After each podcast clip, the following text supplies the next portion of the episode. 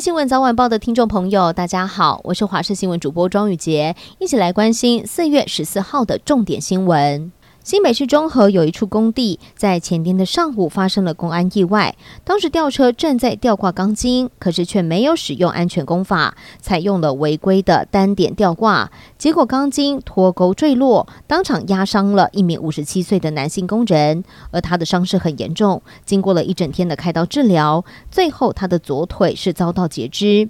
对此，新北市劳检局表示，将会持续的调查。若是工地施工真的有违反法规，最高可以开罚三十万元。从四月一号开始，全国平均的电价会调整百分之十一，但是住宅用电七百度以下、小商店一千五百度以下是不调涨的。而另外，农渔及学校用电，包含了幼儿园至大专院校，也都不调涨。近期网络上面开始流传电费会依照三段式来计算收费的消息，也指出特定的时段用电的价差是十倍。对此，台电的小编发文辟谣解释，说这根本是假消息。台南地检署在稍早宣布，针对了去年十月六号台南学甲区同一天内，在某科技公司的工厂跟议员谢才旺的服务处发生歹徒前后连续涉及八十八枪的案件，检察官对总共逮捕到的八名嫌犯各依法提起公诉。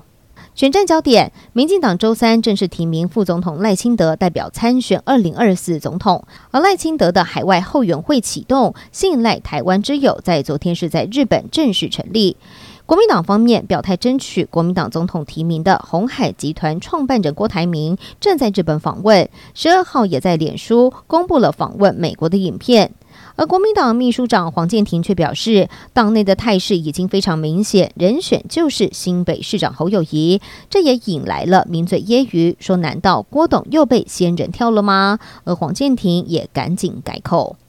美国国防部大批的机密文件日前遭到外流到社群网络平台。昨天司法部宣布抓到人了，泄密的是一位名叫做泰谢拉的空军国民警卫队成员。他不仅被爆料是一名枪支狂热分子，机密文件更是早在八个月之前就被泄露。泰谢拉预计在十五号出庭，恐怕将会面临高达十年的有期徒刑。最后关心天气了，今天天气和昨天类似，各地是多云到晴，只有在东半部地区还有午后西半部的山区有零星降雨的几率，感受都还算是蛮温暖的。外出记得要多喝水，也要做好防晒。而必须要留意的还有空气品质，因为在西半部地区是属于背风侧，扩散的条件比较差，污染物容易累积。中部云嘉南地区是红色警戒，北部的竹苗高屏是橘色提醒，西半部地。地区的空气品质都非常差，从事户外活动最好戴上口罩。